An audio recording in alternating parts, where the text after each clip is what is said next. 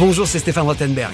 Vous suivez Top Chef et vous voulez en savoir plus sur les candidats de cette nouvelle saison? Eh bien, dans ce podcast, je vous emmène à leur rencontre. Je leur ai tendu mon micro pour des entretiens à bâton rompu sur leur aventure. On a parlé de leurs regrets, de leurs projets et ils m'ont raconté des histoires souvent incroyables qui les ont amenés à participer à cette émission. Allez, c'est parti, bonne écoute. Top Chef, le podcast avec Stéphane Rottenberg. Bonjour César, bienvenue sur RTL. Bonjour.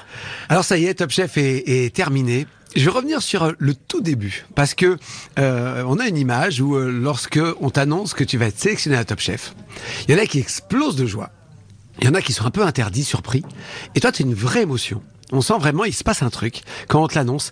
Qu'est-ce qui a fait que cette sélection à Top Chef a provoqué chez toi une, une émotion, un trouble? J'avoue déjà que j'y croyais pas forcément. Euh, ça m'était sorti un peu de la tête et ce jour-là, c'était un jour euh, particulier pour moi parce que j'enterrais un ami. C'est pas facile de recevoir une si bonne nouvelle après une nouvelle, euh, après un deuil, quoi. Donc voilà. Donc je me suis retrouvé euh, partagé et, et, et heureux et, une grosse pensée pour pour mon ami. Et ensuite, tu t'es lancé dans le concours avec euh, ta singularité, euh, un peu de réserve, une élégance de, de comportement, la cuisine, tout le monde te repère assez vite quand même. Euh, Il y a des trublions, il y en a qui gueulent, il y en a qui rigolent, il y en a qui déconnent. Tu as vu que tu euh, comme ça, un peu timide par rapport à d'autres. Tu avais repéré ton, ta personnalité, on va dire, qui était singulière par rapport à certains autres. Oui, oui, ben je, je, déjà c'est surprenant, c'est pas l'habitude et je suis un peu comme ça dans la vraie vie. Je j'attends toujours de voir dans quel milieu je suis avant de, avant de, de révéler un peu, un peu ma personnalité parfois. Euh, mais je voulais d'abord être concentré et réussir mon entrée dans le concours. Donc, euh, donc l'objectif c'était mon plat et ma cuisine et, et, et donc j'étais canalisé. Voilà, Oui, concentré, canalisé. Il y a du sourire, il y a beaucoup de déconneurs dans l'équipe, alors euh, de- de- des- des candidats, et c'est vrai que euh, dès qu'on vous lâche, ça part. Et c'est vrai que toi, on sentait que tu étais quand même focus. Hein on, est, on est sur un concours, euh, faut pas rater l'affaire. Ah bah, au début, c'était, pour moi, je crois que c'était en fait l'épreuve euh, la plus importante finalement. Le sentiment que j'ai eu quand j'ai remporté cette première épreuve, c'était d'avoir presque gagné Top Chef. C'était un vrai soulagement pour moi. Euh, la manière dont ça s'est passé d'ailleurs aussi euh, m'a fait énormément plaisir. Raconte. Euh, les, les chefs qui me proposent tous les deux d'être dans leur, dans Voilà. leur brigade. Donc Dès ça, c'est. voilà, dès le il faut dire que ton entrée dans le concours est une réussite. Les chefs se battent pour t'avoir, donc ça forcément, ils, sont, ils sont contents. Tu réussis, sans doute parce que justement, tu avais cette concentration, tu avais cette volonté, et ça démarre très très bien. Donc du coup, tu as le choix du roi, tu choisis ta brigade, ça c'est bien. Exactement. Et ensuite, le concours commence avec des hauts et des bas. Euh, Ouais. comme- voilà. On peut le dire comme ça. On peut dire comme ça. Raconte. Effectivement, après ce, ce démarrage en fanfare, il y a eu quelques douches froides. Comment tu as vécu? Comment ça s'est passé? Et Pourquoi ça s'est passé comme ça? Euh, alors vécu, euh, pas toujours facile, pas toujours évident, euh, sur les, surtout sur les temps courts, donc les cinq premières minutes, euh, on le prend à cœur, euh, ça fait, c'est peinant, on avait envie de faire mieux. Et puis après, on, on prend du recul et on se dit que c'est pas fini, il faut garder cette concentration et, et cette combativité. Euh, et puis après, pourquoi c'est arrivé Parce que Top Chef, et surtout cette année, c'est plein d'univers finalement, euh, et qui ne sont pas forcément les univers dans lesquels on a l'habitude d'évoluer. Ça va de la Euh, street food au palace. Hein. exactement. Vraiment, cette année, vous êtes confrontés. Ça va du dessert au, à tous les techniques possibles. On vous, propose, on vous demande des choses. La transparence. La transparence. Enfin, on vous propose des choses. Enfin, on vous impose en thème des choses sûr. les plus variées. Et il faut être tellement polyvalent, impossible d'avoir tout le savoir-faire. Même un grand chef serait perdu hein, dans toutes ces épreuves. Bien sûr, puis puis il y a aussi le, le enfin le, trouver ses produits, trouver ses marques, est-ce que je vais avoir trouver bon produit au bon moment, le temps, donc c'est plein de choses à gérer finalement que qu'on ne voit pas forcément toujours à la télé. Ça se passe mieux certaines fois, d'autres moins. Euh, on arrive à trouver la bonne idée par rapport euh, au thème, dans le temps dans lequel on apprend l'épreuve et dans quand ça démarre, il faut y aller et, en fait euh, même des fois quand on se trompe, on, on- on a un peu de doute, mais on est obligé d'aller vers cette erreur parce qu'on n'a pas d'autre option que celle qu'on a choisie quoi finalement. Oui, alors c'est ça souvent en Top Chef, c'est que c'est souvent une épreuve de fulgurance. Il faut avoir la bonne idée, vous découvrez le garde-manger, il faut être capable de faire les choses. Certains changent d'avis en cours de route parce que le chef est venu, parce que Exactement, ils oui. se rendent que ça marche pas. Mais c'est qu'est-ce que c'est dur de changer de stratégie en cours de route. Ah oui, il faut, il faut, il faut avoir les moyens de changer de route. Et encore une fois, quand on change de route, finalement, il faut tout reprendre à zéro. C'est-à-dire le bon aliment, euh, la bonne technique, qui vous fait, ne vous fait pas perdre du temps, mais au contraire, vous fait rattraper le temps que vous aurez perdu. Quand on prend cette décision-là, elle est encore plus, euh, elle est encore plus dure à prendre finalement que que de rester dans son erreur et d'essayer de rattraper sa petite erreur euh, comme ça. Plus grande frustration sur cette saison de Top Chef Est-ce que est-ce que t'en as une ou est-ce que t'as l'impression que t'as coché toutes les cases et que c'est parfait? Forcément, on a toujours envie de faire mieux, euh, de faire plus. J'aurais aimé mieux comprendre peut-être euh, les, les, les, les thématiques. Des fois, c'est très important finalement de lorsque on nous énonce le, le, le, le thème thème, du jour. le thème du jour, de, de, de comprendre ce qui est demandé.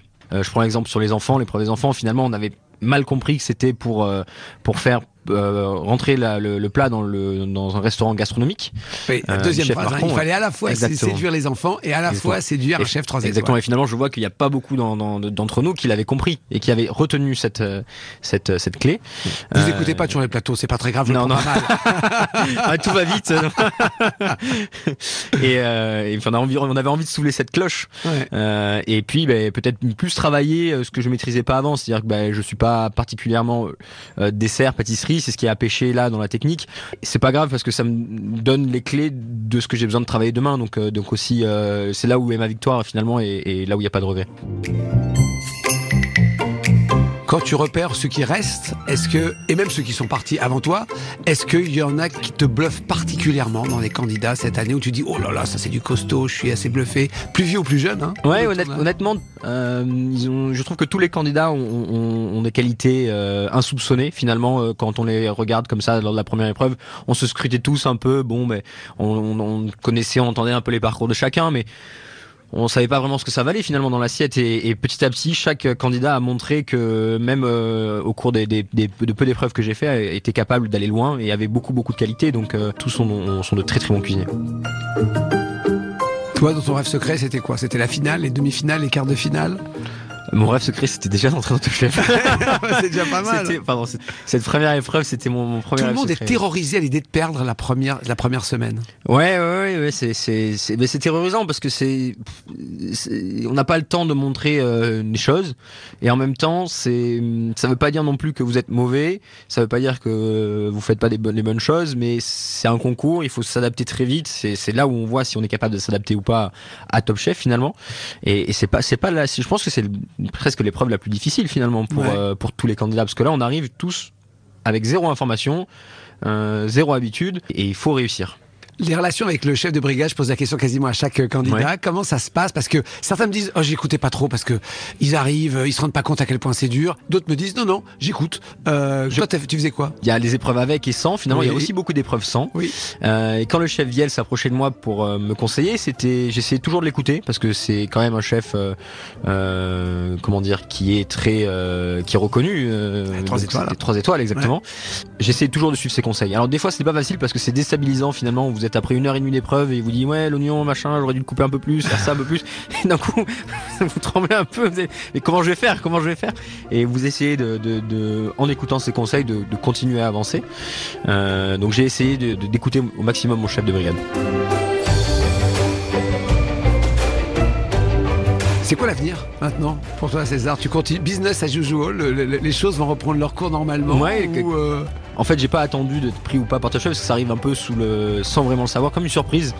Euh, Tu es en Belgique, hein, on va préciser, Exactement, hein. oui, je suis à Bruxelles. Ouais. Et, euh, et donc euh, j'avais déjà mis quelques petites choses en place, et euh, notamment euh, de la- de- un corner de street food, euh, et qui devrait euh, ouvrir très vite euh, après ma sortie de Top Chef. D'accord, donc avec toi, aux commandes, on va te voir euh, dans Ouais. ce corner. Ouais, Ok. c'est le but. Bon, tu sais que Top Chef marche très très très très bien en Belgique. Ah, j'ai appris, oui, j'ai appris que Top Chef marchait très bien en Belgique. Voilà. Notre suis- version, hein, pas la Ouais, voilà. J'espère que les que les Belges seront ravis de me voir euh, en- à la télé et fiers de, de, de, de moi qui les représente, quoi. Mais Bien sûr. effectivement, je pense que les Belges vont regarder ton parcours maintenant, comme, euh, même si tu es français, travailler en Belgique, avec beaucoup beaucoup d'intérêt. Donc, c'est ce corner, c'est donc la street food, l'un des éléments finalement qui était cette saison dans, dans Top Chef. Euh, d'autres ambitions, d'autres objectifs, ou finalement cette cuisine populaire de rue, euh, ça fait partie des choses que tu as envie de, de faire à l'avenir? Mais j'ai découvert cette cuisine populaire de rue qui finalement moi me, me plaît beaucoup. C'est un univers où, on peut amener des choses cuisinées, euh, à la, à la- accessibles à tous. Donc euh, ça c'est quelque chose qui, qui me plaît énormément. Je trouve que c'est des univers euh, très sympas qui peuvent changer. Euh, et après à l'avenir voir ce qui, ce qui s'offre à moi. Et mais je- la cuisine c'est comme cette année dans Top Chef finalement c'est plein de choses, de, de la street food au palace, à voir ce qui s'offre à moi et, et- et les opportunités. Mais j'ai j'ai plusieurs concepts que j'aimerais ouvrir qui ne sont pas que de la street food. Ok, donc un vrai entrepreneur au-delà d'un cuisinier visiblement.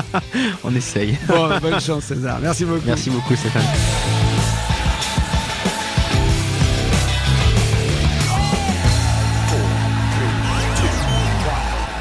Merci d'avoir écouté ce podcast Top Chef. Pour découvrir tous les épisodes, rendez-vous sur l'application RTL, RTL.fr et toutes nos plateformes partenaires. N'hésitez pas à nous mettre des commentaires et à vous abonner. À très vite.